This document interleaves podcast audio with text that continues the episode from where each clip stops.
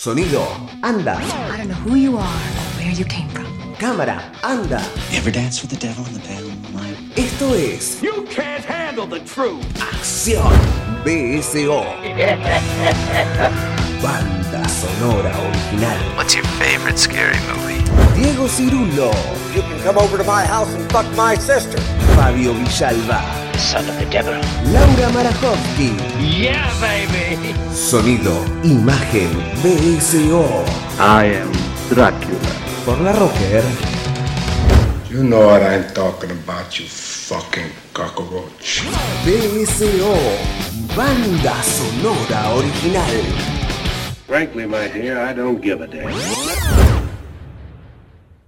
What he said is, I'm sorry, I committed a sin, I made a mistake, I asked for some other things. He said, "Me come, me come, me come, me come, I committed a sin." He said, "Me come, sorry, I committed a sin, I committed a sin, I made a mistake, I'm sorry, I made a mistake before, I committed a sin, I made a mistake, I'm not gonna do it again, I committed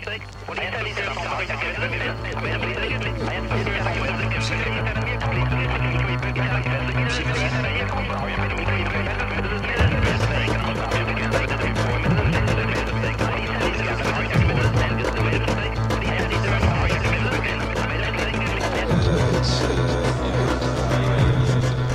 Señoras, señores, eh, bienvenidos a una nueva entrega de Banda Sonora Original, como todos los jueves acá en La Rocker.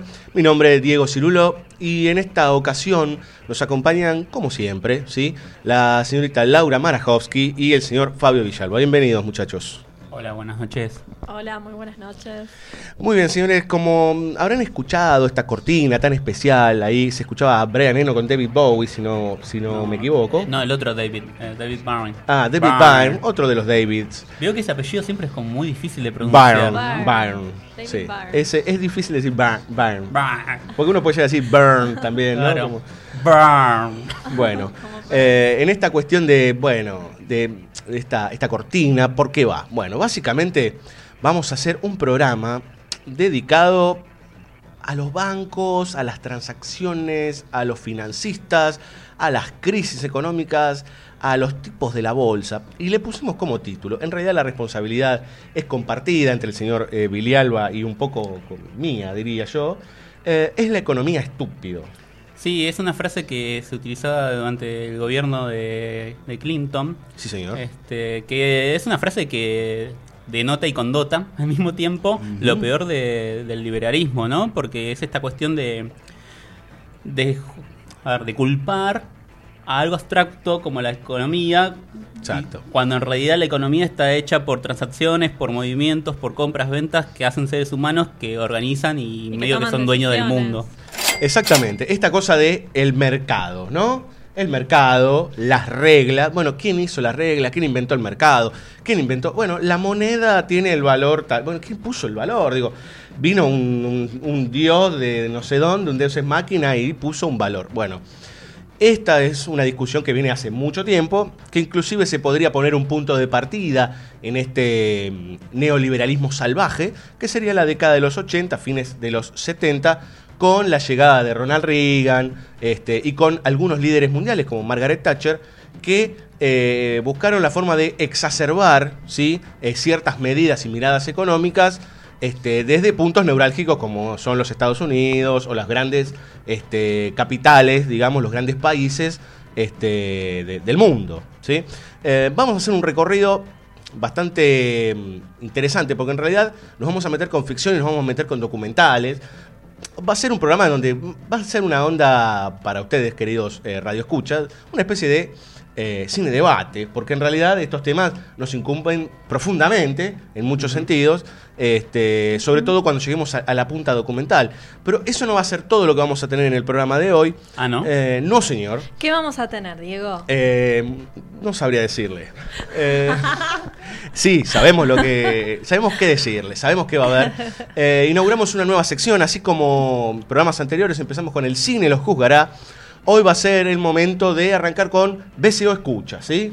Eh, ¿Escuchan? escucha. Así como a nosotros nos escuchan del otro lado, nosotros también nos dignamos a escuchar a otros, ¿sí? Y traer los contenidos a nuestro programa. ¿Qué, ¿De qué va a BCO Escucha? Bueno, entrevistas, ¿sí? Ah. Justamente. Eh, en este ¿Entrevistas caso, a quiénes? Y puede ser, eh, estaba pensando en mi vieja. eh, Perdón, no, bueno, si pero yo quiero. aclaren, compositores, cineastas, críticos, Gente del personalidades del ambiente. ambiente. Ahí va, Exactamente. cinéfilo. exactamente, del ambiente de cine. Si yo quiero, ¿la puedo entrevistar a Laura?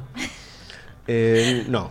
No lo dejes, por favor. No, porque es un problema, digamos. eh, Ah, ok. Porque ahí va a haber una cuestión este, de la conoces, le vas a preguntar cosas que no se deben. No va a haber objetividad periodística. Pongámosle, aunque nunca hay objetividad, pero podemos discutirlo. Ah, en otro bueno, lo programa. dejamos para otro debate, radio debate. Exactamente. En realidad, lo que les queríamos contar es que arranca hoy esta sección, que es BCO Entrevista. Vamos a tener un personaje interesante. Vamos a arrancar con una crítica de cine, ¿sí? Nuria Silva. Vamos a tener dos extractos, ¿sí? De una entrevista que dura una hora y pico, ¿sí? Casi una hora y media. Perfecto. Y si yo quiero llegar a escuchar esa hora y media, Ustedes pueden entrar a bcoradio.com.ar, en la pestaña BCO Escucha, y tendrán la entrevista completita ahí, donde charlamos de cine, hablamos de miradas, de cómo es, el- cómo es el estado del cine nacional en esta época, eh, qué pasa con el cine en general, cuáles son los nuevos autores, qué está pasando con el cine clásico, etcétera, etcétera, etcétera. Qué interesante. Eh, sonó a Sorna, sonó a Sorna, No, pero... che. Pero dejémoslo ahí. Eh, antes de empezar con el tema, 11 32 83 98 22, mensajes arroba larrocker.com.ar. Estos son los puntos de contacto que ustedes pueden tener, como así también las redes sociales en Facebook y Twitter que manejan acá los muchachos, este, porque yo verdaderamente soy un tronco. Este, así que ustedes ponen, ponen ahí en Facebook BCO La Rocker, nos encuentran seguro, y si no, mensajes de audio, esos tan lindos que ahora a la gente les encanta. Nosotros también nos comunicamos siempre con los mensajitos de audio. Nos pueden decir, bueno, BCO, gracias. Mándennos, mándennos Claro. comentarios. BCO, gracias, BCO, lo que sea. BCO, váyase Pídanos, a pídanos cosas también, ¿por qué no? Sí, sí, va a ser difícil. Temas, películas. Mientras no nos bueno, pidan digo, plata. Bueno, bueno, menos plata, cualquier cosa. Menos plata y, No, no, y no favores de otro tanto. estilo. no, no, la oferta. Este, y le, sal- le mandamos un saludo a la gente de Santa Clara del Mar. Por supuesto, porque la gente de Bunker FM 91.9 nos transmite allá en la costa y nosotros muy felices de poder llevarles nuestros contenidos. Y también a los chicos de Shinobi.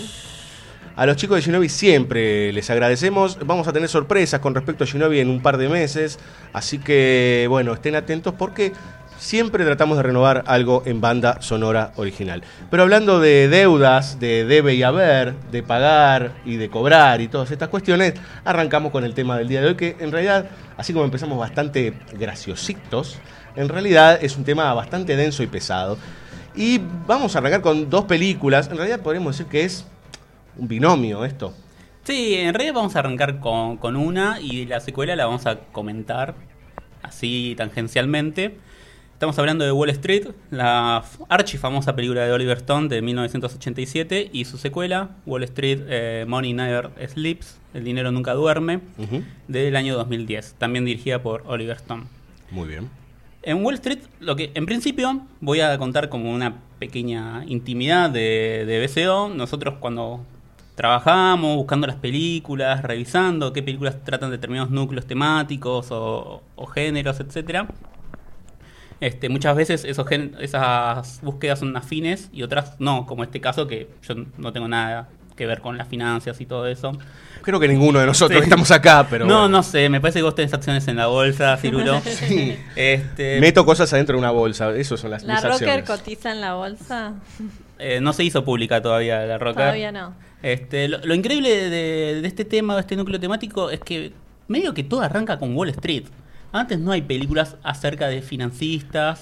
No, digamos, eh, arrancaría en la, yo diría que en la década de los 80, justamente cuando se recrudece este tema, Claro. cuando se hace eh, vital en la economía mundial el mercado bursátil, ¿sí? Cuando se hace eh, núcleo de ganancias y pérdidas de países enteros. Podemos ir hasta, no sé, el eclipse de Antonioni, que el tipo es un, este, un economista bursátil, pero poco tiene que ver la historia con eso. Claro. Vemos ahí unos retratos de Antonioni muy lindos eh, y muy interesantes con respecto a lo que es el delirio de la bolsa, pero no tiene que ver con el análisis o con meterse adentro del universo de, de las bolsas de comercio, ¿no? Bueno, quizás también no hay tantos ejemplos en el cine, pero en la literatura, que es más o menos en paralelo para esa época, eh, sale American Psycho el libro. O sea, el- En los el 80. que- Los 80, claro. claro. Sí, Eh, los, digamos, los 80 es una época, un momento bueno, crucial para todo este tipo de temáticas. Sobre todo, por lo que decíamos antes, hay políticas que se empiezan a implementar donde se evidencia claramente eh, la búsqueda de ese famoso American Way of Life y las tarjetas de crédito y todas estas cuestiones que por detrás tienen a muchachos bastante pesados. Y en Wall Street hay un par de muchachos no pesados, muy pesados. Hay muchachos muy pesados. La película cuenta la historia de Bud Fox, interpretado por Charlie Sheen, quien en realidad es una de estas personas que se encargan de, de venderle acciones a, a los ricos o a la gente que tiene plata y que quiere invertir en acciones. Y Bud Fox eh, intenta conseguir al rico más buscado por todos los inversionistas, que es Gordon Gecko, que lo interpreta Michael Douglas. Porque Gordon Gecko, como le dice al propio Bud Fox, mira, reviso 100 ofertas por día y solo elijo una. Es un tipo bastante Selectivo, selectivo, claro. bastante particular, con mucho dinero, mucho dinero. Y Fox logra llegar hasta Gordon Gecko, que es como inalcanzable. Un está, Citizen sí, Kane. está, está en su torre de marfil, Claro. escuchando solamente las, las ofertas que quiere. A través de una pequeña trampa, porque le llevan de regalo unos habanos cubanos que, que no estaban importados en Estados Unidos, los consiguió por izquierda, vamos a Mm, decir, Bien, por contrabando. por contrabando, y se los lleva. Y entonces logra una entrevista con Michael Douglas, quien le pregunta, bueno, ¿cuáles son las acciones que, que me puedes ofertar? Ninguna lo impresiona hasta que Fox comete la torpeza de contarle una data que tenía porque su padre trabaja en una aerolínea y sabe que un fallo judicial va a salir a favor de la aerolínea y van a tener mucho dinero y que las acciones de esa aerolínea van a subir porque van a habilitar nuevos vuelos, etcétera, etcétera. Claro. Lo que pasa es que esta información a favor, en realidad Bud Fox no la debería poder utilizar en sus negocios Claro. legalmente. Entonces ahí ya es como la primera entrada del personaje hacia el mundo de la ilegalidad en el transcurso de la película. Esto va a llevar a que la relación entre Gordon Gecko y Bud Fox se vaya profundizando. Gordon Gecko lo, lo acoge como Una suerte de aprendiz. como una suerte de aprendiz, de pupilo. Obviamente que esto va a empezar a traer roces entre ambos, sobre todo porque Gordon Gecko va a querer desmantelar la línea aérea donde trabaja el padre de Bud Fox. Para que veamos esto de que los personajes de- del liberalismo, de estos personajes que se hacen ricos de la noche a la mañana y que siempre quieren más y quieren más, de golpe no tienen ningún tapujo en destruir lo que les dio dinero inicialmente. Sí, básicamente son estos tipos que compran un negocio X y que lo que les sirve para ganar dinero es destruirlo. Así es. ¿Por qué? Porque apuestan en la bolsa, porque la bolsa, para el que no conoce, nosotros tampoco somos, oh, pero en la bolsa lo que se hace es apostar. Es eso, es comprar acciones y uno apuesta que suban, bajen y así recaudar más dinero. Eso es, eh, en ciertos términos se dice liquidez, digamos, ¿no? Como hay un dinero que flota todo el tiempo, que no sabemos dónde está, sino que está en unos números y en unas tablas, eso va yendo y viniendo y la gente gana más o menos de esos fichines Sí. y después puede tener potencialmente mayor forma de comprar otras cosas con eso. Entonces, si vos destruís a tu enemigo, compras sus acciones, las tirás abajo y te quedás con el poderío. Así. Y así sucesivamente. Un poco de eso va Wall Street de 1987, que ha sido muy famosa. Eh, se ha hablado mucho porque se metía desde la ficción en esta idea de el sistema perverso, este, en donde un tipo con mucho dinero puede hacer lo que quiere. Y puede salir impune. Totalmente. Bueno, la, la película termina co- con, la delación de, de Bud Fox, o mejor dicho, con la delación de Gordon Gecko por parte de, de Bud Fox. Ujú. Pero en realidad eh, el final de la película nos da a entender que Fox va a enfrentar a la justicia, va a tener que cumplir una condena, pero de Gordon Gecko no sabemos qué va a pasar. No, no, y, y en realidad eh, la vida misma nos dice que eso no sucede. Que los tipos con plata o con poder, porque a veces no solo es plata, sino es poder y relaciones, aunque a veces eso viene a colación de tener dinero, eh, ni siquiera son acusados con el dedo. Bueno, ¿sí? de hecho, eso casi que nos estamos adelantando, pero cuando lleguemos más adelante a la parte documental, Sí. podemos este certificarlo con, con causa. Exacto, la vida causa y efecto, la Sí, vida señor. misma. Vamos a escuchar un poco de música, ¿les parece? Por favor, vamos a escuchar el tema de cierre de ambas películas, de Wall Street y de su secuela. Muy bien, señores, vamos a escuchar un tema de los Talking Heads. Así es. Con David Byrne. Con David Byrne, no David Bowie, David Byrne, sí. El tema se llama This Must Be the Place, Naive Melody.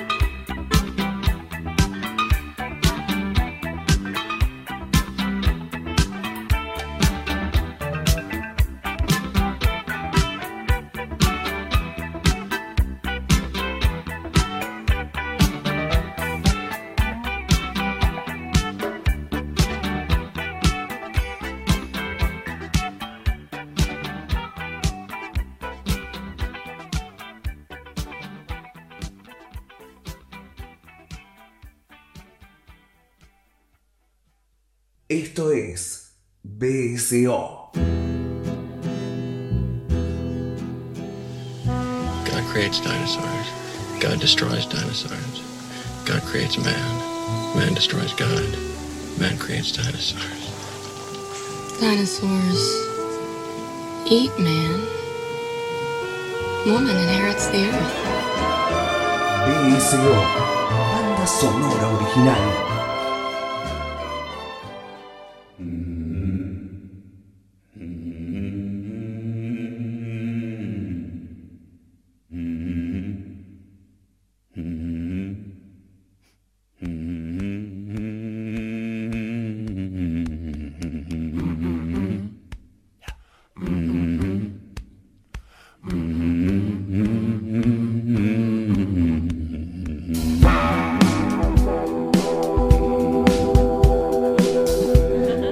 Señores. Eh, nos reímos un poco porque mm, esto que están escuchando de fondo está relacionado, está conectado directamente con una película eh, muy interesante, que es El Lobo de Wall Street. Ya hablamos aquí de, de esta película justamente cuando hicimos el especial de Martin Scorsese, pero no nos centramos eh, en la temática justamente bancaria, financiera y demás, sino que hablamos más bien de cómo estructuraba en ese momento Scorsese los personajes y las historias, etc.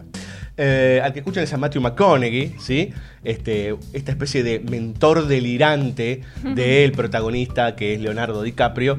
Eh, y bueno, básicamente lo que nos cuenta el Lobo de Wall Street, y ya lo voy a ampliar un poquito más, es la vida de Jordan Belfort, ¿sí? un tipo que ha llegado a ser uno de los más exitosos financistas eh, de justamente la bolsa de, de Estados Unidos, de Nueva York, que es Wall Street, eh, y se mete en su mundo, y su mundo es verdaderamente un caos. Lo que uno cree como fríos números y cálculos y demás, eso en el tercer lugar, cuarto lugar. Arriba, drogas, fiestas, prostitución, descontrol absoluto, y es un poco el reflejo de lo que de alguna forma es eso, digamos, un descontrol absoluto. Una de, si quieren lo ponemos en términos eh, financieros, una desregularización absoluta. ¡Wow! ¿Cómo estamos, Cirulo? Eh? Roberto Navarro de La Rocker. Eh, eh, atentos C5N. Sí, sí, sí, Navarro, Víctor Hugo, después vengo yo. Bien. Sí, este, medio que ya me resumiste todo, Cirulo, pero voy a ver qué puedo decir. En realidad, me parece interesante señalar que en los primeros minutos de película, por lo menos dentro de la primera media hora, hay una conversación muy larga y, y muy importante entre Mark Hanna, que es el personaje de Matthew McConaughey, y Jordan Belfort, que es Leonardo DiCaprio, ya que DiCaprio ac acaba de entrar a, a, la empresa de inversionistas. Y entonces, bueno, McConaughey se lo, lleva, se lo lleva a cenar o a almorzar, porque es ahí la tardecita. Un after office. Un after office. Para arrancar, McConaughey le pide al mozo que dentro de 7 minutos y medio traiga dos Martínez. Dos Martínez. Café. Sí, café es, un nuevo, es un nuevo tipo de, de cóctel. No, eh, dos martinis. Un, unos problemas con los auspiciantes tenemos en este programa. Hoy. Dos martinis. Seco más no revueltos. Dos martinis. Cinco minutos después, otros dos martinis. Y así, hasta que caiga uno de los dos borrachos. Uh -huh. este, esto no sucede porque Jordan Belfort DiCaprio to todavía es un poco naif, todavía es un poco inocente en el mundo de Wall Street, entonces uh -huh. pide agüita y nada más. Pero McConaughey le da como unas lecciones de vida dentro del sistema financiero de la bolsa de Nueva York. Y por ahí la más importante, la que marca a fuego luego la carrera de DiCaprio es, vos tenés que ganar dinero para vos. Tus clientes no importan, no, no importa si ganan dinero ellos, no importa si gana dinero la empresa, vos tenés que ganar dinero para vos. Que esto me lleva a pensarlo en relación con Wall Street, que hay una frase muy famosa del personaje de Michael Douglas, que es que la avaricia es buena. Claro. Es greed is good. ¿no? Así es. Este, entonces ahí uno ya entra en, en, este mundo de gente que es... Perdón, unos cuantos lo tomaron al pie de la letra. Sí, sí, ¿no? En el mundo. En el mundo. Sí. Este, bueno, pero ese estado de situación en que estamos ahora. No, Ciruro, no me haga caer en estas cosas. Bueno, discúlpeme. bueno, continúa la línea, continúa la línea de la película. Ya vamos a llegar ahí. Pero esto, bueno, nos da cuenta del universo en el que vi, en el que viven estos personajes, en el que vivimos nosotros, de individualismo y del sálvese quien pueda. Exacto. Este, y, y bueno, y además esto tiene razón con lo que contabas antes, que McConaughey le da la técnica para sobrevivir en este mercado, que es que si, bueno, si tu cliente gana dinero, si las acciones suben, uh -huh. lo que tenés que hacer es que ese dinero lo derive en otras acciones. Y así infinitamente. Exacto. Siempre proponiéndole algo mejor, in- inventándole algo mejor. Que la gente tenga dinero en mano es malo, Exactamente. porque el dinero debe fluir. Eso es un poco la idea de los mercados en general, digamos, ¿no? Como el mercado es el que regula, por decir, o se autorregula, evidentemente tiene que tener capital fluido todo el tiempo. Así es. Y bien, luego de esta charla iniciática para DiCaprio, entramos ya en el derrotero, como usted dijo, de, de la orgía económica que es toda la película. Es que exactamente es una orgía, de punta a, A punta. punta, Sí, sí. sí, totalmente. Don- y donde también nos encontramos con el hecho de, de la delación, ¿no? De, de la TAR también, en relación con, con Wall Street. ¿no? Llega un punto donde el FBI te investiga, donde todos los chanchullos que hiciste eh, eh, digo, empiezan a dejar de sostenerse, los pilares no son tan sólidos, y bueno, tenés que decidir qué vas a hacer, ¿no? Exacto. Este, Básicamente son mafiosos. así es. Sin armas para tomar, digamos, pero son mafiosos. Bueno, eh, igual lo de las armas es interesante porque tanto en un documental que, que vamos a ver en el próximo bloque, como en Wall Street 2, se refieren a la estructura económica o a, o a determinados bonos o a determinadas creaciones como armas de destrucción masiva. Sí, señor. Sí, señor. Y además agregamos que uno de los negocios más importantes Claro, a nivel países es la venta de armas. Claro. Por ende, ¿sí? y si ustedes se ponen a pensar, Estados Unidos no deja de estar en guerra desde 1939 con algún país. Eh, creo que habrá tenido algún lapso cortito en la década de los 80, pero estaba la Guerra Fría, así que es lo mismo. Este, el gran negocio y con el que se mueven muchas acciones, este, inclusive empresas muy pesadas, es el negocio de las armas. Sí, de hecho, gran parte de los inversionistas, o sea, de las, de las eh, firmas estas de finanzas y muchos de los bancos, como después revelan en The Inside Show, este, tenían que ver con todo lo que era el negocio de compra de armas y la inversión de, bueno, Exacto, exacto. Inclusive financiando estados enteros. claro, sí, exacto. Eh, ¿Qué más podemos hablar de, esto, de estos muchachos, don Billy Alba? Es interesante resaltar que Jordan Belfort existe en Sí, la sí. Total. La película está basada en sus memorias. ¿Saben si la vio la película o el tipo murió antes de.? No, yo les pregunto porque no sé Creo si que es está vivo, contemporáneo No, no, o no. hasta, hasta donde sabemos está vivo. Esperemos que no le traigas una desgracia, Laura. Y está dando conferencias. Está dando Jordan. conferencias Ah, y, y da clases de, de cómo vender. Ay, no, esto es, de, un- de esto es una genialidad, me de- muero. acerca de cómo vender. Genio. Eh, disculpen el, eh, ¿cómo se le dice el spoiler? Eh, la película que tiene muchos rasgos similares a Buenos Muchachos, eh, Claro. por, por cómo se cuenta, por cómo son las peripecias, inclusive por un final bastante cercano. El tipo va preso, pero no pasa nada. Claro. ¿sí? Eh, me hace acordar mucho a una película que se llamaba Lord of War. Sí. Sí. No está a la altura, pero también un tipo que vendía en la ilegalidad armas, un ruso, este, cuando cae preso, se le sienta al policía adelante, ¿sí? Y le dice, bueno, ahora la vas a ligar. Y le dice, mire, yo le voy a explicar. Ahora va a venir un militar, le va a decir quédese tranquilo, le va a palmear el hombro, le va a decir que se vaya a su casa, le van a dar una condecoración y yo me voy a ir tranquilo a mi casa y no pasó nada. Y es así. Sí, bueno, Jordan Belfort tuvo una condena reducida por haber ayudado, asistido al FBI. Ah, claro. ¿Cuántos Jugaba, años jugaba al tenis adentro de la, de la cosa, de, de la Bueno, cárcel. claro, tu- tuvo prisión domiciliaria durante un tiempo. Me muero. Pero ¿para cuánto le tocó? La- de, la- ¿de cuánto No, estamos hablando? ¿Cuánto muy fue la poco, condena? Muy poco. Eh, a ver, Estados. Unidos tiene un sistema de castigo este, a todo lo que es evasión de impuestos, es el más duro casi del mundo. Sí, sí, sí, sí. ¿Sí? Por eso les preguntaba. Pero estos señores no están en la ley. Nunca. Para dar un ejemplo, en Wall Street 2 arranca con que Michael Douglas sale de la cárcel y todo el mundo le, le recuerda que estuvo 8 años y ahí enseñará algo así como ni a los asesinos le dan 8 años, como 8 años es un montón para un economista y un economista que se había robado todo. Exacto. Claro. Exactamente. Bueno, señores, vamos a escuchar música, ¿les parece? Sí, fue muy difícil elegir música porque en Wall Street, o en el logo de Wall Street, mejor dicho, suenan más de 60 canciones. Eh, Scorsese. Tiene mucha plata para pagar derechos. Este, y tuvimos que elegir una. Muy bien, vamos a escuchar Sloop John B. ¿Sí? Eh, la banda es muy interesante porque aparte hace como un mixado entre varias bandas punk o punk pop de los años 80. Sí, tiene como un sonido muy 60 también. Sí. Pero bueno, como toda banda punk, tiene Sí, algo reminiscencias de ese rockabilly y rock and roll. Entonces, como les decía, Sloop John B de Me First and the Gimme Gimmes.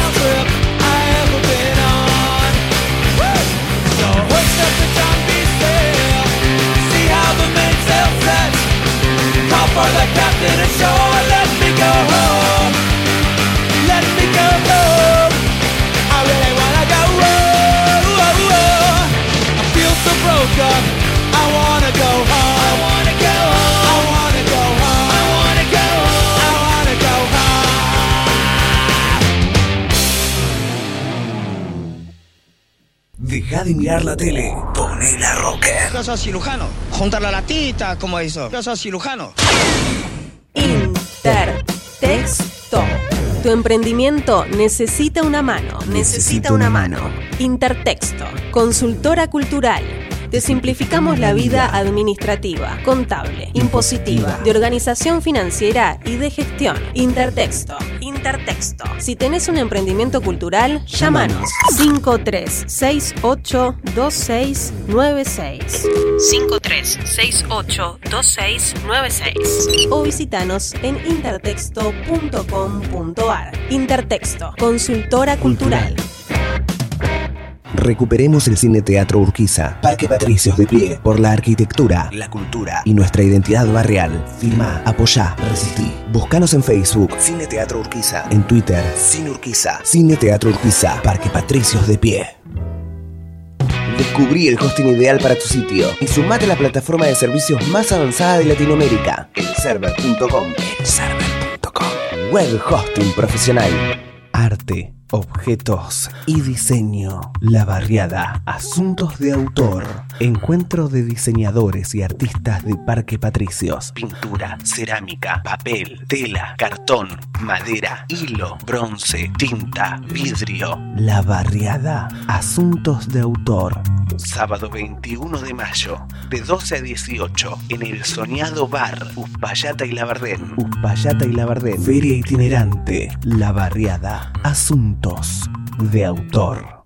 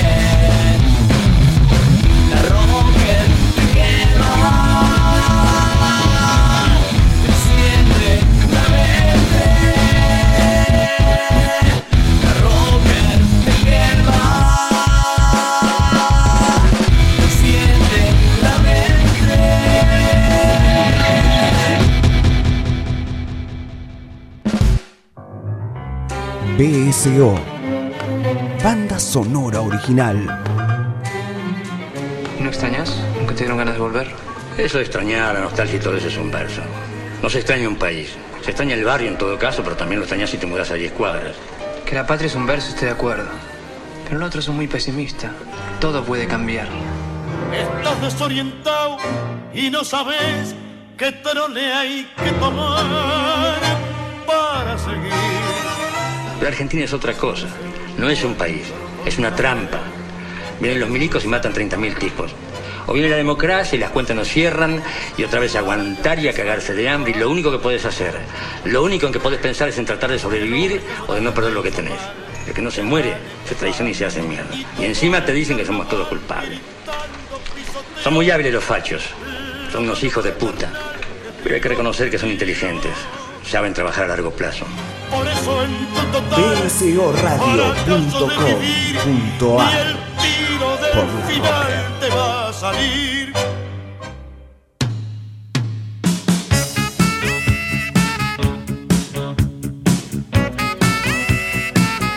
Suena este, una música muy ochentera, ¿sí? Men at, Men at Work. Eh, este sería el, el bloque burbuja, digamos, ¿no? Eh, vamos a dejar de lado un poquito la temática de este, los banqueros y todos estos señores eh, y vamos a inaugurar justamente el BCO Escucha, ¿sí? Vamos a tener dos partes, dos fragmentos de una entrevista que realizamos ya hace un par de semanas con el señor Fabio Villalba. Eh, nos acercamos a la casa de Nuria Silva, que es eh, crítica, ¿sí? que está en un sitio web que se llama Hacerse la Crítica, justamente. Así es. Y ha escrito en otros, en otros medios. Eh, y bueno, nos pusimos a charlar un poco de cine. Esto es el, el punto inaugural para varias entrevistas que algunas ya estuvimos haciendo y otras vendrán durante el año, porque queremos escuchar qué dicen eh, aquellos que están en el medio, digamos. Realizadores, como bien decía Laura en el primer bloque, realizadores, músicos, técnicos, críticos, escritores, teóricos, todos aquellos personajes que dan vuelta alrededor del cine que por ahí ustedes, este, los que están del otro lado, no conocen o conocen parcialmente. ¿sí? Vamos a escuchar ahora a continuación los primeros 4 o 5 minutos de la entrevista y después volveremos a piso. Ahí va.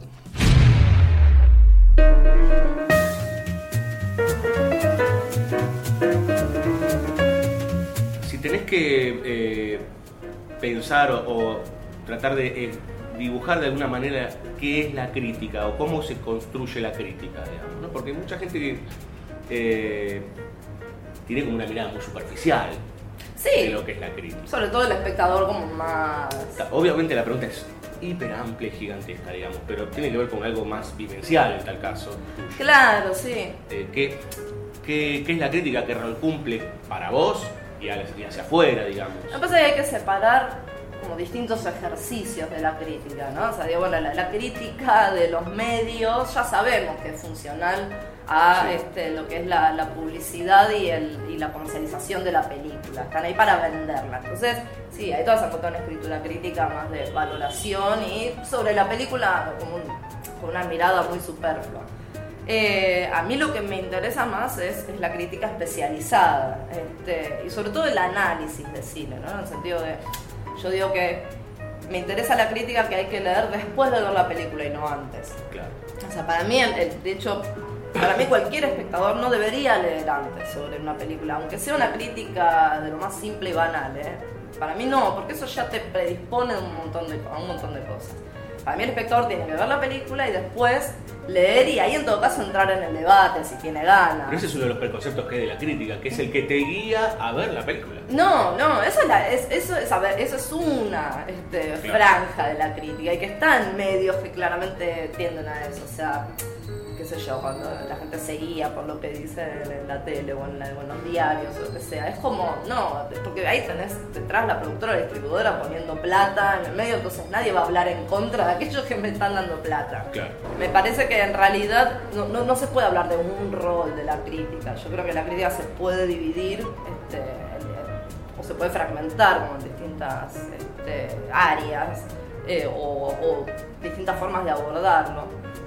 Vas escuchando comentarios de un lado del otro y uno también forma su propia opinión. Sí, claro. Pero también esta cosa de que, gente, pero esta cosa medio endogámica de la crítica, Eh, ¿no? Es que la cinefilia es endogámica también, ¿no? Básicamente el, el cinéfilo es un, es un apasionado casi desbordado por cine, es el que come cine, vive, el cine lo respira, entonces no, ya no te podés este, relacionar con un otro que ve eventualmente películas, que generalmente consume el cine que se le dice que tiene que consumir. Porque ya hay, hay, hay un, hay un abismo entre aquel y uno. Y no, a ver, no quiere decir que aquel esté más acertado, que uno esté más enfermo por, por, este, dedicarse o, o apasionarse tanto por la materia. El cine te puede abrir todo un mundo. Yo, a través del cine he aprendido muchísimo sobre otras materias, ¿me entiendes? Claro. Este, filosofía, psicología, sociología, lo que quieras, Bueno. arte, música. He aprendido mucho porque te obliga a ir. Es el arte que conglomera todas las artes. Claro, entonces, pero si uno se toma la molestia de hacerlo, te das cuenta que es muy enriquecedor. Claro. Incluso hasta para decir, no, che, esto es cualquiera. O sea, abordar este tema desde acá es un desastre. Entonces, en ese sentido, sí creo que la crítica tiene un rol, que es el de no vender las películas, sino difundirlas eh, desde ese lugar, ¿no? Decir, bueno, abro mi conocimiento o te hago llegar este, mi conocimiento, no para decirte, mira todo lo que vi que vos no podés ver, este, porque también están los que escriben sobre películas que son inconcebibles o que las vieron en un festival en, Europa, ¿entendés? ¿Y cuándo la voy a ver yo? Muy bien, señores, ahí escuchaban eh, un poco de lo que charlábamos, ¿sí? Este, y ahí un poquito tratando de, de intentar entender el rol de los críticos, de la crítica, qué, qué será, digamos, ¿no? Pregunta que no se puede contestar nunca en definitivo, porque hay tantos roles, hay tantas cuestiones por detrás, y ahí mismo nos contaba Nuria esta cuestión de, bueno, lo comercial, lo no comercial, la intención de, bueno, de hablar de cine, los que intentan vender, etcétera, etcétera, etcétera. La charla es mucho más larga, ¿sí? Porque nos pusimos a hablar también estrictamente de cine y de la mirada del espectador. Así que, a continuación, segunda parte.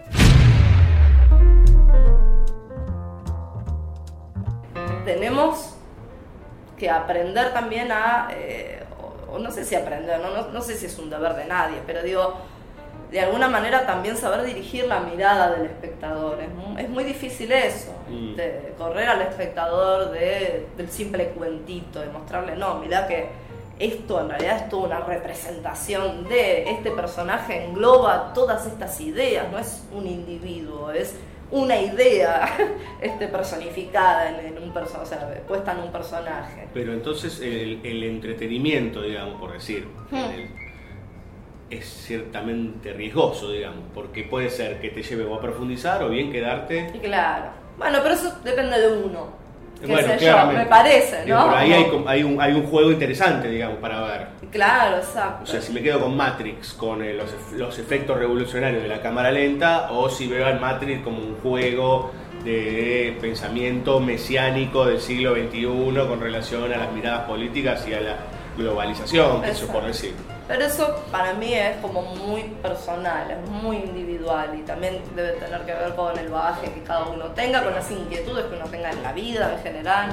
Eh, entonces ahí es, es muy complejo, pero sí la industria sabe que hay una gran mayoría, digamos, de espectadores que no van a percibir todas esas cosas. A las películas hoy se accede distinto. Sí, claro. Eso, eh, digo, hoy, sobre todo sabiendo que hoy al cine se accede de una- a la sala de cine, es más costoso, es todo más complejo.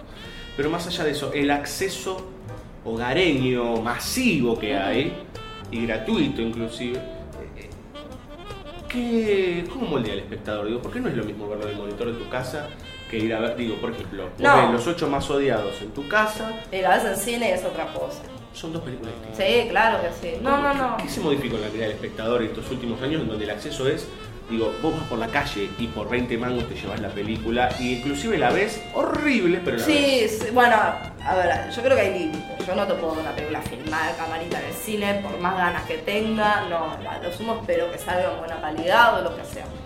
El- por otro lado, influye mucho lo económico, ¿no? Ir al cine es 100 pesos mínimo, más si querés tomarte algo o lo que sea, dejaste el sueldo ahí, más o menos. Eh, yo no veo mal el acceso este gratuito, abierto, de descarga del cine, ya sea nuevo clásico, no importa. Me gusta la idea de que la gente pueda acceder, sobre todo si se encuentra limitada por otras cuestiones. Eh, pero sí, es cierto que no es la misma experiencia, es cierto que algunas películas lo requieren más que otras. este, porque también hay películas que sí se pueden ver tranquilamente en tu casa y no te implican o no te obligan a ir a verla en pantalla grande. Una así como Tarantino o este digo, como Los Ocho Más Odiados o como incluso Star Wars, con lo que nos puede gustar o no. son películas que tenés que ir a ver al cine. O Carol, incluso, ¿eh? de, de Haynes, me parece que es una película para ver en cine, porque este, por todo el trabajo que hay. Pero no, no, digamos, no. Yo no puedo renegar de eso. Eh, no, no, no puedo renegar porque me parece que dentro de las circunstancias presentes, digo, la dificultad de poder acceder al cine todas las veces que uno quisiera, o todo, para ver todas las películas que uno quisiera, este, tampoco debería excluir al espectador, ¿se entiende? Claro. De- pero hay que ver, ahora sí, es verdad que se está gestando una nueva generación de espectadores, está, está cambiando la figura del espectador respecto de la relación con el cine, y creo que ahí también algunos directores, sobre todo más nuevitos, lo están teniendo presente. Yo creo que, que incluso ya desde la hora, a la hora de filmar eso se tiene en cuenta, como también otros no, lo hacen para no, volver, volver al ritual del cine, porque también yo siento que lo que se perdió es eso, es, es esa idea ritual, ¿no? Decir, bueno, voy a una sala, todo lo que implica, ese lugar, el clima que me genera, ese aislamiento masivo, porque no como que somos muchos en una sala, pero estamos completamente aislados, es hermoso. ¿Por qué pensás que se perdió eso? Yo creo que por eso, ¿eh? yo creo que ahora lo, lo que más ha limitado a la gente es, eh, es lo económico. Eso es lo que yo siento.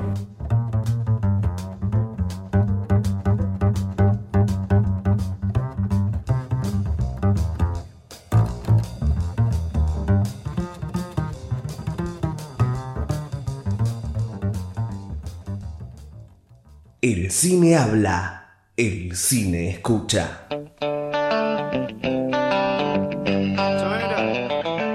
And what does the captain of our troop say? Well, gentlemen, if Georgia fights, I go with her. But like my father, I hope that the Yankees will let us leave the Union in peace. But Ashley, But Ashley, they've insulted us. You can't mean you don't want war. Most of the miseries of the world were caused by wars. And when the wars were over, no one ever knew what they were about. BSO La Rocker. I think it's hard winning a war with words, gentlemen. What do you mean, sir? I mean, Mr. Hamilton, there's not a cannon factory in the whole South. They've got factories, shipyards, coal mines, and a fleet to bottle up our harbors and starve us to death. All we've got is cotton and slaves and arrogance. BSO. Banda sonora original.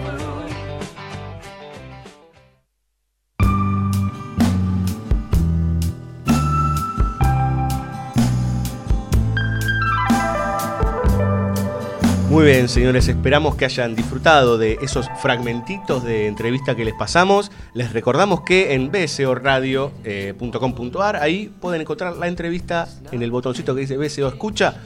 eh, la entrevista completa a Nuria Silva que realizamos con el amigo Fabio Villalba. Qué maravilla. Yupi. Bueno, hoy, hoy me... Refusivos estamos hoy, Que ¿no? sí, sí, aparte qué maravilla, yupi. No, no, yo repito que para mí BCO tienen que arrancar con toda la seriedad que lo caracteriza para Este después es de agosto empezar a desbarrancar. Claro. Ah, bueno, pero empezamos junio- mal. en junio empezamos a desbarrancar. Danos un poquitito más de changüí. Muy bien, señores, eh, 11 32 83 98 22 mensajes arroba larrocker.com.ar y si no nos buscan como BSO La Rocker tanto en eh, Facebook como en Twitter. Twitter. Exactamente, el Twitter, como dice Laurita, este, con su inglés sureño, ¿no? El Twitter. Eh, sí, Me de- salió lo Matthew McConaughey, de- ¿no? del sur del universo, no sé del sur de dónde, pero está bien. Bueno, Eso que sonó fue un golpe. bueno, ok. Eh, Violencia ya de género. BCO ha entrado en un terreno complicado. Tan complicado como Inside Job, ¿sí? un documental más que interesante de Charles Ferguson, que se mete ahí sí, desde una mirada particular en las acciones de la vida misma y del mundo mismo, este, en esta cuestión que veníamos contándoles desde el principio del programa. Eh, los garcas de la bolsa, vamos a ponerlo en criollo. Sí, sí, Eh, eh, me, me sonó como una película de Aries. Como, como Fernando Ayala, ¿no? De golpe puede dirigir los garcas de la bolsa. Este, Los que, ricos no- Digo que los 70 ¿cómo hubiese se sido con otros actores, pero hoy sería con Luis Machín, algo así. Claro, ¿Para sí. cómo se llama el producto este? Los ricos no... No piden permiso. No piden permiso, Sí, gracias. muy, muy para nuestra época, ¿no? Que los ricos no pidan permiso. Aparte Eh, se dieron cuenta la sutileza con la que lo dije, el producto este, por Eh, no sí. decir... en Sí. fin. Bien, Inside Job, Bueno. este documental de Charles Ferguson, entra, les decía, en, en porteño barato, los garcas de la bolsa, porque en realidad nos mete en los por qué ¿sí? de la crisis del año 2008, la crisis más feroz a, de- a nivel económico en la historia ¿sí? de lo que sería el mundo occidental este, y parte del mundo industrializado de Oriente, ¿no? Sí, digamos, la peor crisis económica que tuvo por lejos Estados Unidos y una crisis mundial de alto impacto. Eh, Exactamente. habría que, como, de- digamos, distinguir esas dos cuestiones. Sí, sí, que inclusive se la comparó con el famoso crack de la bolsa del año 29 y no había forma porque las distancias eran astronómicas. Claro, lo que pasa es que lo que es interesante también, este, que, que va explicando Ferguson, Ferguson, Charles Ferguson, ¿no? Se llama. sí. Es mi nuevo ídolo, quiero que lo sepan. Eh, queremos hacer remeras con Ferguson, la cara de Ferguson. No, lo que es interesante, eh, bueno, él es un documentalista. Este, de hecho, eh, estuve leyendo sobre el anterior documental que hizo, que creo que también estuvo, tuvo mucha llegada, y estuvo, ganó bastantes premios sobre la guerra de Irak, que creo que se llama No End at Sight. No buena taxi. Y lo interesante para mí el documental de Ferguson es que mm, yo diría que en vez de es la economía estúpido, eh, cambiaría el, el- el título o el subtexto a es la cultura estúpido.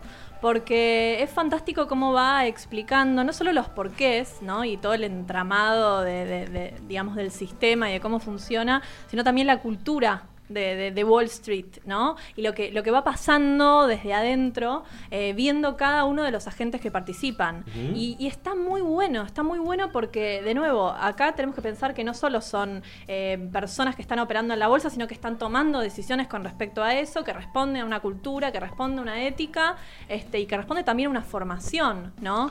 Porque no deja títere con cabeza, habla desde los bancos a las firmas de inversión, a todo el entramado legal, ¿no? Porque también ten- tenés a las rating agencies, que son estas agencias este, que son las que evalúan las, las inversiones, que Ujú. les asignan este, como un- Calificaciones. Claro, una calificación para ver este cuán, digamos, cuán buen eh, eh, resultado puede tener una persona si invierte en eso, por, por decirlo de alguna manera. Por. Sí, es- hay un sis- a ver, se construyó un sistema que se fue profundizando, como le decíamos antes, desde el reganismo para acá.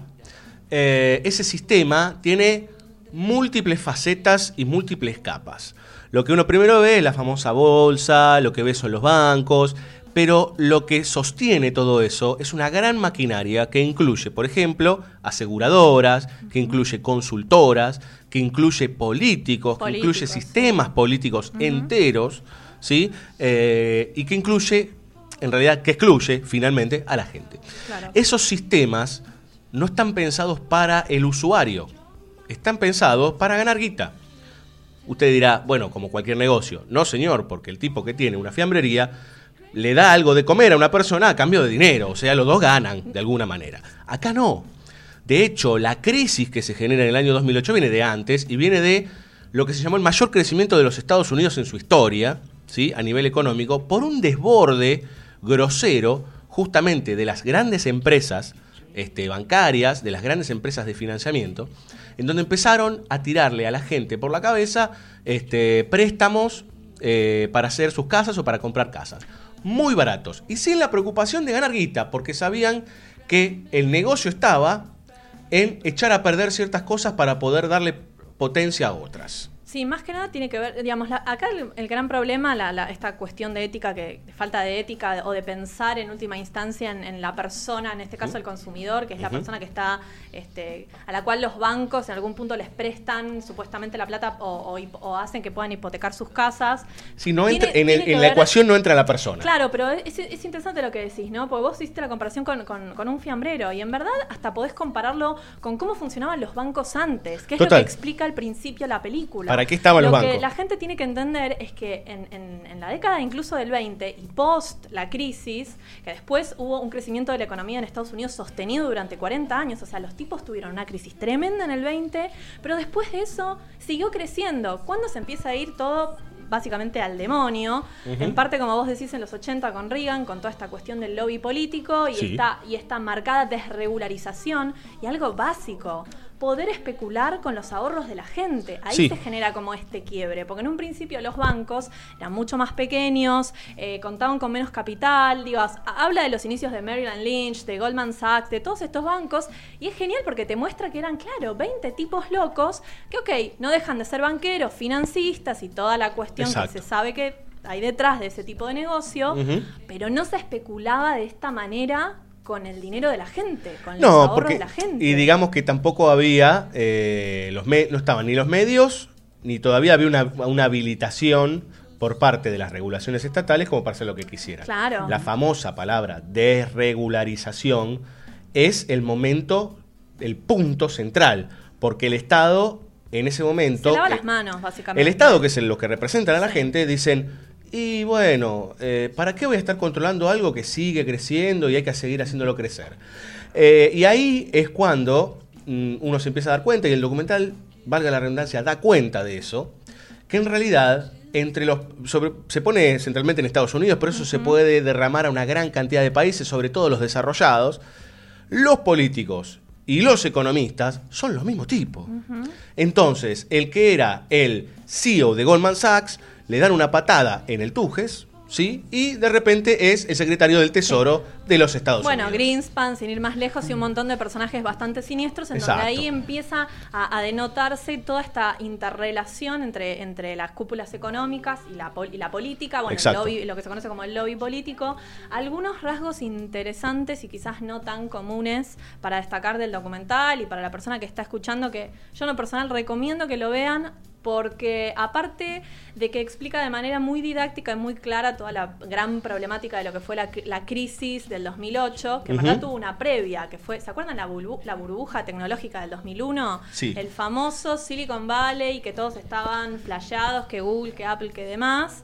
Bueno, esa fue la previa. Ahí ya se Sí. veía Es venir- interesante porque fueron tapando mini crisis. Exacto, eso es uno de los rasgos para mí más brillantes de, de- de toda esta cuestión. Este, digamos, de cómo lo fueron poniendo en sobreaviso. Había te- algún que otro teórico, algún que otro este, economista que sacaba un informe, eh, políticos de, de- bueno, incluso desde el Fondo Monetario Fondo Internacional Monetario. que advertían. También tenés figuras como Lagarde, este, la ministra francesa que también, ¿no? De, de- de Hay, dos puntos interesantes ahí. Primero, uno, vos decís que había um, académicos que iban y decían, muchachos, Algunos, fíjense. sí, Pero había, ojito. y eso es lo más, yo creo que lo más grave de todo lo que, eh, de lo que habla el documental, había académicos pagos Sí, sí. que ganaban guita armando esa famosa burbuja económica. Que se enriquecieron cagando gente. Bueno, y esa era justamente la, la- era, era como una, un movimiento de, de doble. Exacto, un la movimiento famosa- de pinzas. la ¿no? doble moral, Por esa un, lado, eh, por un lado estaba esta cuestión de dejar pasar los avisos sucesivos desde distintos ámbitos de la cultura y la sociedad civil. Y por otro lado, ver cómo funciona el rol de la academia. Es impresionante. Sí. A mí me llamó mucho la atención porque yo no tenía tanto conocimiento. Eso se De puede ver- desprender a, a cualquier país Totalmente. dependiendo de las tendencias Sí. económicas.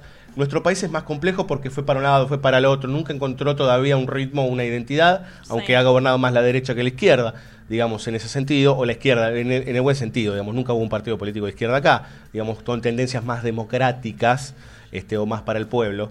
Pero en realidad ahí está muy marcado, sobre todo en los Estados Unidos y los grandes países, este, en donde hay bajada de línea directa desde la universidad Pero y eso eso es sale hacia afuera.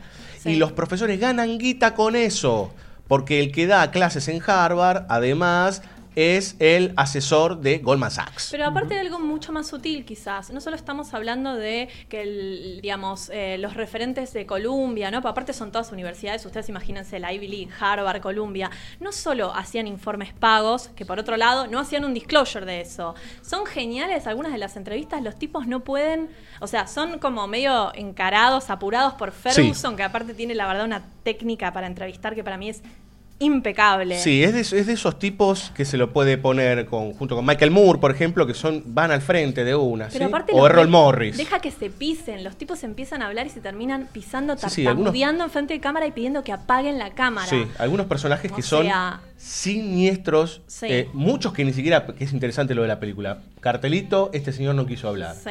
¿no? Sí, muchos sí, que sí, si sí. llegaban a hablar, mamita querida, digamos, ¿no? Pero lo más interesante, vos hablabas recién de el Fondo Monetario Internacional, que para nuestro, en nuestro país es básicamente el demonio, o lo Sí, supo sí. ser en un momento. Bueno, esos señores tampoco que son angelitos, ¿eh? No, no, no, ya sé, pero bueno, lo nombré para dar una idea No, no, de es todos que es- los que le decían loco, se viene el tsunami. ¿Qué es, onda? es muy interesante que aparezcan esos dos personajes, que son Strauss-Kahn Sí. y Christine Lagarde. Christine Strauss-Kahn fue el, el- el presidente del Fondo Monetario Internacional, o director, presidente en realidad, Sí, el eh, hasta no hace mucho tiempo, cuando fue acusado de abuso, demás, tuvo que renunciar. ¿Quién asumió en su lugar? Christine Lagarde. Hoy Christine Lagarde es la líder del Fondo Monetario Internacional, que fue la señora que dijo el año pasado que había que subir las edades jubilatorias porque teníamos demasiados viejos inactivos en el planeta. Es un círculo vicioso. Esos señores son todos muy complicados y no, no tiene nada que ver con la política esto, pero la frase es muy interesante. El ex ministro de Economía de la Argentina dijo, cuando un economista te habla complicado es porque te está cagando. Y la verdad es que si uno empieza a mirar ese universo desde abajo, porque nosotros somos todos piojos en relación a eso, uno no entiende nada, porque le empiezan a hablar de- tecnicismos imposibles. Y hay, inclusive hay una Sí. escena en esta película que habla de que te ponían 19 abogados Ajá. ¿sí? Para que vos ibas con la denuncia y te terminabas Sí. vos diciendo, uy, ¿para dónde voy? ¿Para ¿Qué dónde hago? Bueno, ves, pero esa, es- una- me das pie para algo interesante. Igual, cierro una cosita que me olvidé. La sutileza que decía del impacto del rol de la academia, no solo en la formación de, de la opinión pública, sino también piensa en algo más sutil, más allá de los informes pagos o la- digamos, el asesoramiento al Estado. Estas son las personas que están educando en las universidades a los economistas del futuro. O sea, Sí. solamente tener en cuenta eso, como Sí, las claro. nuevas generaciones, ¿no? Sí, claro. ¿Qué es lo que...? Por eso hablo también de cultura y de, digamos, lo que- Totalmente. lo que inculcás desde ahí. Totalmente. Pero ya hay una concepción cultural de cómo es la economía, por ejemplo, norteamericana, ¿no? Sí. Digo, no importa, los demócratas, no importan los, este, los ¿cómo se llaman los otros? Los republicanos. Los republicanos, en definitiva, y eso también lo dice el Bueno, documental. Fergu- Ferguson de hecho dice que él no cree en el, en el sistema, es bastante escéptico con respecto al sistema bipartidista de los Estados Unidos, lo cual me parece un detalle genial. Pero bueno, al margen, lo que decías de la explicación.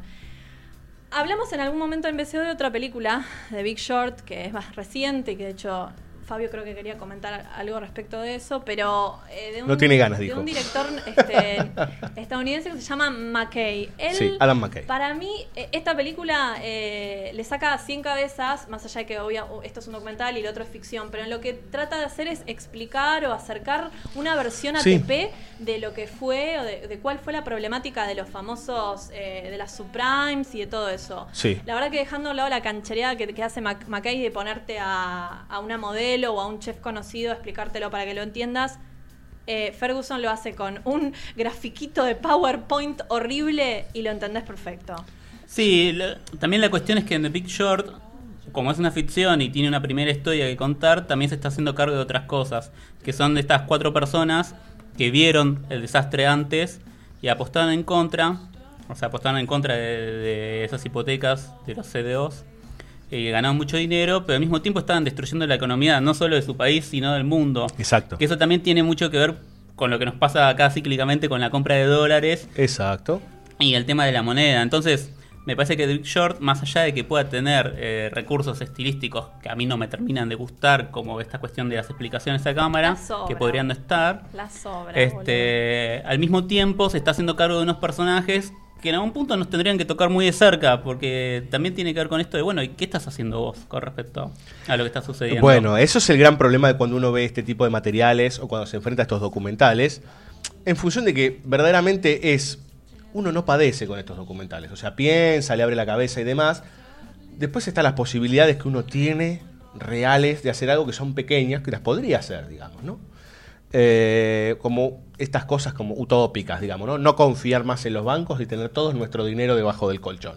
Digo, algo que no va a existir jamás en el universo, pero algo se podría hacer. Eh, Es que no va a existir jamás por, la, por esta construcción cultural que se hizo con respecto al dinero y, y sobre todo con respecto, ya que ha elegido mucho la palabra especulativo, y está bien, También la- la- una, una gran diferencia que, Se que arranca sostiene con- por la especulación. Claro, una gran diferencia que arranca con la modernidad es que estamos generando dinero que no existe, estamos trabajando todo el tiempo con algo que no existe y no con cuestiones operativas como antes los artesanos o la gente que sembraba su propia comida. Sí, es interesante lo que vos lo que los dos dicen. Lo que vos decís, Diego, ¿qué, qué hace uno, no? Porque incluso esta película Inside Job a lo último te interpela un poco. Sí. Eh, como, bueno, vos que estás ahí, cómodo en tu sillón viendo esto, ¿qué onda? Me parece que, que sin volver al trueque o a la época de los artesanos, que, que entiendo que igual no era tu, tu, tu comentario, pero digo, como sin ponernos El dinero vino a reemplazar el trueque. Sí. Y, y- y tampoco sin, sin la necesidad de guardar la plata bajo del colchón, digo, más allá de lo, en lo operativo respecto a lo financiero o económico que puedes hacer, para mí el trabajo más interesante que surge y que se puede hacer y que puede hacer uno como, como individuo es el análisis que surge de ver este tipo de cosas y también entender que, como dice el propio Ferguson, eh, esto no va, el cambio no va a venir del ambiente político, digamos, de la esfera política. En No. todo caso va a ser un movimiento de la sociedad civil eh, y que va a llevar años. Incluso lo comparó con la, lo que fue la lucha de los derechos humanos. Digo, en los Estados Sí. Unidos. Como que me parece que, que, que tiene que ver un poco con eso también, ¿no? Con el Sí. análisis, digamos, que uno puede hacer de nuevo, no solo el aspecto, eh, digamos, económico, la cultura detrás de esto, porque eh, esto estuvo sustentado por, por eso, por un montón de cosas, mismo por el hecho de pensar en el sueño americano, digamos. Sí. ¿Por qué si no tenés capacidad para comprar una casa, te querés comprar una casa? ¿Cuál es la fijación con la casa? ¿Cuál- digamos, hay como mucho. Bueno, hay alguien, hay alguien de o análisis. alguienes que te están vendiendo la necesidad de. Está bien, pero, pero por eso es interesante también eso, toda esa idea. Lo que pasa es que no podemos quedarnos en el de- sistema de- te vende, No. el sistema es corrupto, porque en ese, en ese sentido nosotros también somos el sistema. Porque si no... No, y aparte eh, vos lo comprás, digamos, hacete cargo de, tus, de tu sistema de creencias y de, tu, de, ¿no? de tus aspiraciones Totalmente. también. Totalmente. Yo creo que Este- más allá de lo que vos decís, Laura, que ojalá suceda en algún momento que esto en un futuro no muy lejano se modifique, cambie y las cosas empiezan a tener otro matiz, digamos, ¿no? Como que la especulación pase a, pase a estar en un segundo plano este, y no sea el punto neurálgico de todo, porque en realidad hoy nosotros cobramos en nuestros trabajos gracias a la especulación de alguien. Aunque esté más regulado, creo que de- desde lo político y lo, lo legal solamente podés aspirar a eso. Bueno, pero vos O fíjate que es muy complejo a nivel mundial. Eh, de hecho, los países tercermundistas han tenido enormes conflictos con el tema de las regulaciones porque en las grandes naciones la regulación está prohibida. Claro. Entonces, esas grandes naciones nos venden a nosotros los sistemas y esto es un, un nunca acabar. Nunca acabar, sí, y sí, es sí. más, vamos al caso de los Estados Unidos de América, que es el núcleo, eh, pero el, el punto neurálgico de toda esta crisis, hay algo que dice este tipo que es muy cierto. ¿sí? Más allá de que pasaron los republicanos o pasaron los otros, eh, cuenta algo que es, ya es para agarrar y apagar la tele, irse a dormir y no levantarse más. Llega Barack Obama, ¿sí? con todas las frivolidades de que viene el presidente negro y demás, toda esa estupidez que se genera de marketing, y dice, ahora vamos a cambiar y a regular y bla, bla, bla. Pasado un año, lo único que habían hecho era dos medidas regulatorias que era una risa. Era como agregarle 10 centavos más al boleto de colectivo, este, porque se gastaban las gomas. Bueno, pero por eso hay que ser. hay Y que los ser mismos con- que causaron la crisis pasaron al gabinete de Obama. Entonces están hoy, acá, en este momento, e- este jueves ahora, cerca de las 11 de la noche, alrededor de las 11 de la noche, están estos tipos todavía mandando y pueden generar peores cosas. Sí, cuando uno en el 2001 pensaba que, bueno, en el 2000, que ver a Caballo de nuevo siendo ministro de Economía era como, bueno, pasa solamente acá, esto puede pasar No. solamente acá. No, en realidad pasa No. en todo el mundo. Es más, somos un- eh, en algunas cosas somos una copia casi grotesca, porque cabe recordar que en el año 1981-82, Domingo Felipe Caballo era mini, no era ministro, perdón, era presidente del Banco Central de Argentina y e hizo pública toda la deuda de las grandes empresas, ¿sí? Y nos la comimos nosotros. Muy parecido, Al bailout que sucedió allá. ¿no? exactamente, Porque salvando las distancias de sí, dinero. los 700 millones, no sé, bueno. Bueno, señores, vamos a dejar de gritarnos Ay, entre sí, Nos nosotros. exaltamos un poquito, perdón. Perdón a los oyentes. Pero ese era el momento Como- central de, este, de, este, de este capítulo de como banda corolario, véanla, porque aparte de que es muy crítica, es interesante como información, Sí, ¿no? También en realidad les que pedimos que vean, sí, así como ven Inside Job, que vean Inequality for All, sí, Ah, que es eh, habla de uno de los que fueron los secretarios de Hacienda de eh, Bill Clinton, que tampoco era un santo, pero ese muchacho es interesante lo que cuenta, ahora es profesor de una universidad. Una mosca en una botella de Coca-Cola, que es un documental que se consigue fácilmente en YouTube, que habla sobre las crisis en Europa a partir del 2008. Y ya un poquito más tendencioso, pero que es interesante para ver datos, la saga Zeitgeist, que es justamente Sí.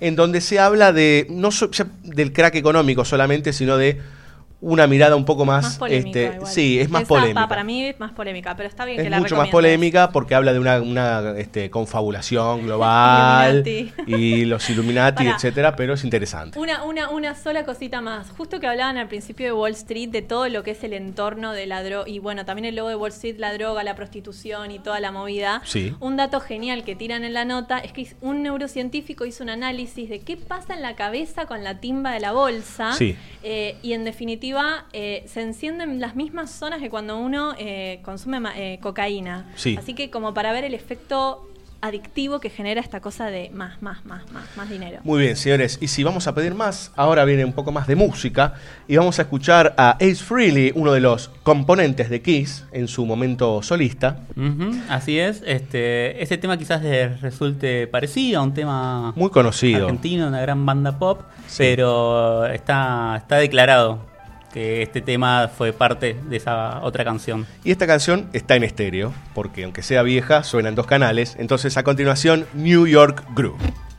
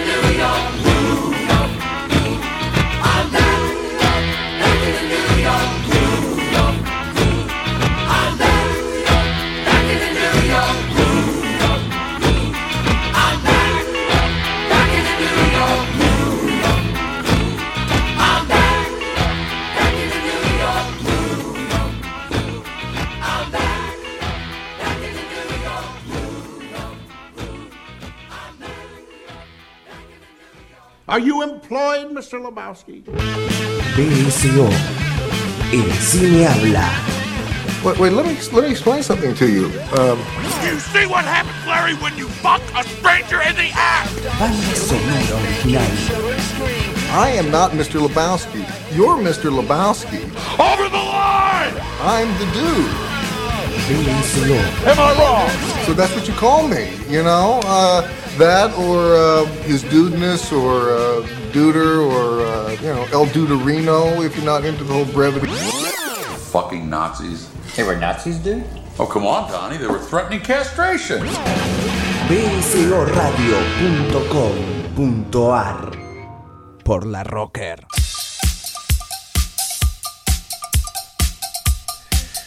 Y esta música suena así, a fiesta, porque estos tipos, la verdad, viven de fiesta mientras nosotros tenemos que cobrar el sueldo.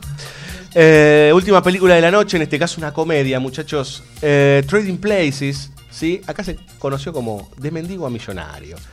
Película que se ha pasado tanto, pero Telefe, tanto. domingo, 4 de la tarde, es todo lo que te voy a decir. Exactamente. Dirigida por el querido John Landis, que muchos lo conocerán por El Hombre Lobo Americano, por ejemplo, o los Blues Brothers. Escuchan BCO, lo conocen por los Blues Brothers. Claramente. Hicimos un especial entero de los Blues Brothers. Eh, de Mendigo a Millonario es una historia que se puede traducir, hablábamos afuera del aire con Fabio, eh, con algunas reminiscencias de clásicos, ¿sí? Como esto Príncipe Mendigo y demás. Eh, pero esto llevado a la bolsa de Wall Street, donde dos hermanos asquerosamente millonarios que se han pasado la vida eh, cagando gente, vamos a decirlo así, hacen una apuesta. Tienen un pupilo, un muchacho muy joven, interpretado por Dan Aykroyd, que se está convirtiendo en un pequeño garca también. Este tipo que está en las más altas esferas, está aprendiendo de ellos y es como, digamos, su Darth Vader, ¿no? Algo así. Un joven serio lo caracterizan ellos. Claro, un joven serio, pulcro, fino y educado. Y ellos hacen una apuesta. Ven a un mendigo en la calle, negro, sucio y bastante feo, que es Eddie Murphy. ¿Y qué hacen? Apuestan que pueden convertir al mendigo, ¿sí? En el nuevo pupilo, en el nuevo garca, y al otro muchacho en un hombre pobre.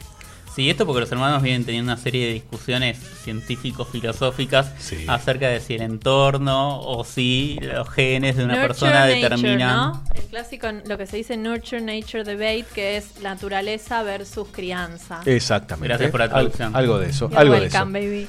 Ah, toda la construcción, eh, ya se fue de vuelta a la seriedad.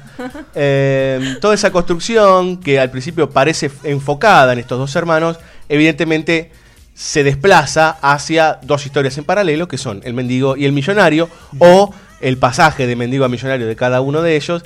Y ahí empieza una cantidad de enredos y de problemáticas que John Landis va construyendo y relatando este, con dos comediantes que en esa época estaban a punto caramelo, diría yo, como son Eddie Murphy y Dan Aykroyd, que lo conocerán claramente por The Ghostbusters.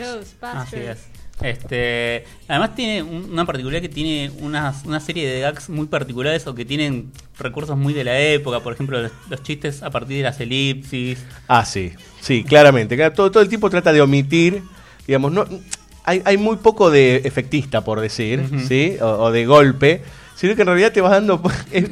claro, es por sinécdoque, digamos, Claro. ¿no? La parte por el todo. Eh, y es muy, muy piola como maneja, y sobre esto también en cuestión actoral, cómo los dos personajes en definitiva se van degradando.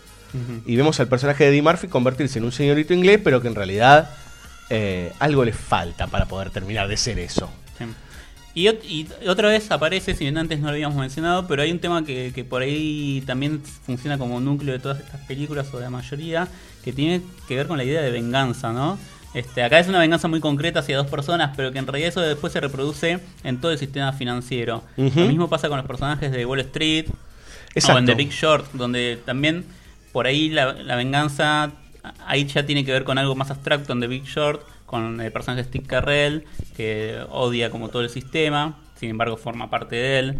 Por ahí eso es lo interesante, ¿no? Como, bueno, cómo trabajar desde adentro, Desde adentro, tal para no destruir, en todo caso cambiar las cosas. Sí, pero también es interesante que estos tipos se lo toman personal. Claro, acá es una cuestión personal. No puedo dejar de comparar con el padrino cuando este, el, esta suerte de mentor, el judío mentor de Michael, le dice, It's only business. ¿No? Como no tiene nada que ver que hayan matado a tal y al otro, porque acá lo que importa son los negocios. Y son mafiosos. Estamos hablando de mafiosos. Bueno, estos tipos no. Y si ven el logo de Wall Street se van a dar cuenta. Y eh, también acá en Trading Places, en donde, bueno, a- la verdad que por las cosas que se juegan es porque son dos viejos que no tienen nada que hacer, Claro. más allá que el de arruinar la vida a mucha gente. Un detallecito con lo último esto que vos decías, bastante me gustó Fabio de, de desde adentro, qué boludo, desde adentro, ¿no? Es un hombre feliz. El título del documental de Ferguson de Inside Job refiere justamente a esto y es interesante porque se genera como es un- una doble visión o perspectiva sobre un- una misma cuestión. Desde adentro puedes destruir o bueno podés también como intentar construir, bueno, destruyendo en el caso de, de Steve Carell, eh, que termina apostando contra, o que quiere apostar contra el propio sistema financiero, ¿no? Muy bien, señores. Eh, Trading Places es una película muy conocida que recomendamos que sigan viendo hasta el final de los tiempos. Bueno, por ahí si llegan al final de los tiempos, estaría bueno que se preparen.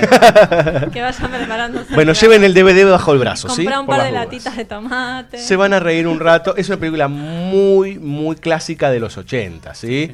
Es típica y de la edad de oro del el señor Eddie Murphy, ¿sí? Que engloba varias de las películas El Príncipe de Sumumba y varias de esas, eh, Beverly Hills Cop, etcétera, Uh. etcétera.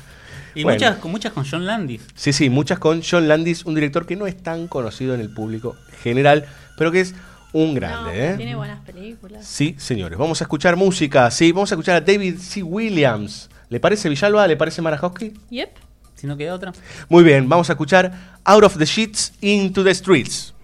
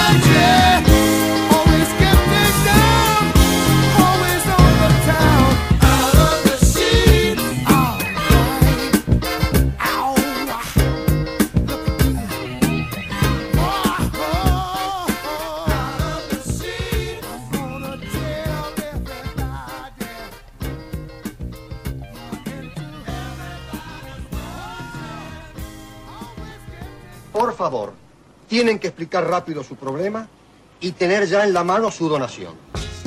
BSO, banda sonora original. Señora, Ah, sí, señora Álvarez, ¿cómo le va? muy bien, muy bien. ¿Dónde quiere que se la ponga? ¿Eh? Ya se le va a arreglar. ¿Cómo le va, Pai? Ya se le va a arreglar. Es un curro. Brigado. Brigado. Digo, ¿dónde quiere que le empotre la caja? Eh, debajo de este cuadro. Anda la mierda. Adiante. Pero maestro, hay varias chicas esperando antes que yo. No ten importancia, vos ibas a ser mi asistente. Me lo dicen las bolas. ¡Qué bola! ¡Qué maravilla! Peletti, coloque la caja debajo de ese cuadro. Muy bien. Tienen que tener fe. Capelletti, ¿qué hizo? Empotré la caja donde usted me dijo. ¿Y dónde le dije? Debajo del cuadro. No. www.bsoradio.com.ar Facebook BSO La Rocker. Adiós. Adiós. BSO, banda sonora original. Adianchi. Adianchi.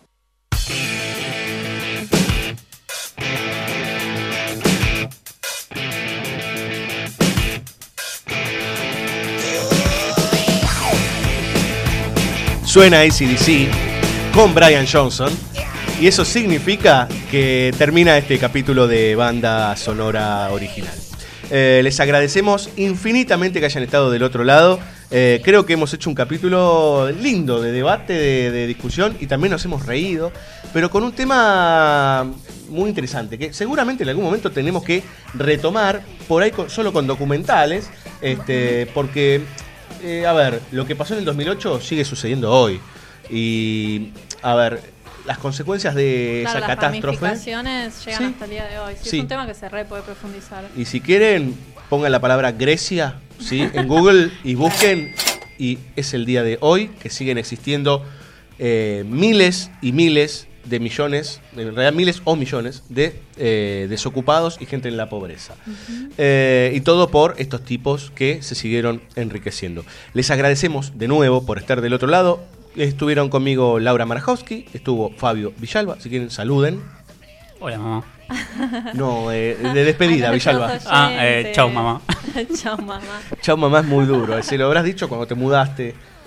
No, no, porque vivo cerca, así que hasta, Hasta mañana, luego. hasta pasado. Nos sí. vemos al rato, mamá. Bueno, Muy bien, señores. Eh, cualquier mensaje que quieran dejar, ya saben, nuestros medios de comunicación están a la vista en la Rocker. Cirulo, show me the money. Show me the money, Mr. Lebowski. No, eh, nos vamos con un tema buenísimo. Excelente. Increíble. Increíble. Señores, nos vamos con el gran Luca Prodan, que Luca no murió. Quiero dinero. Chao, hasta la próxima.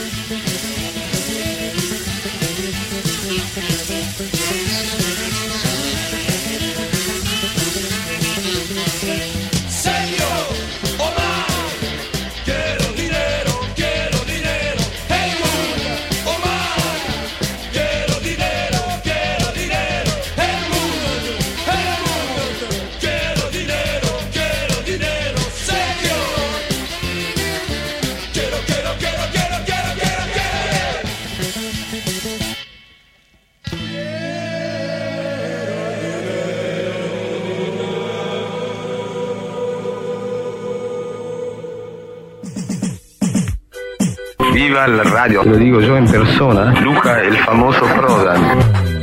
La Rocker, la red social del rock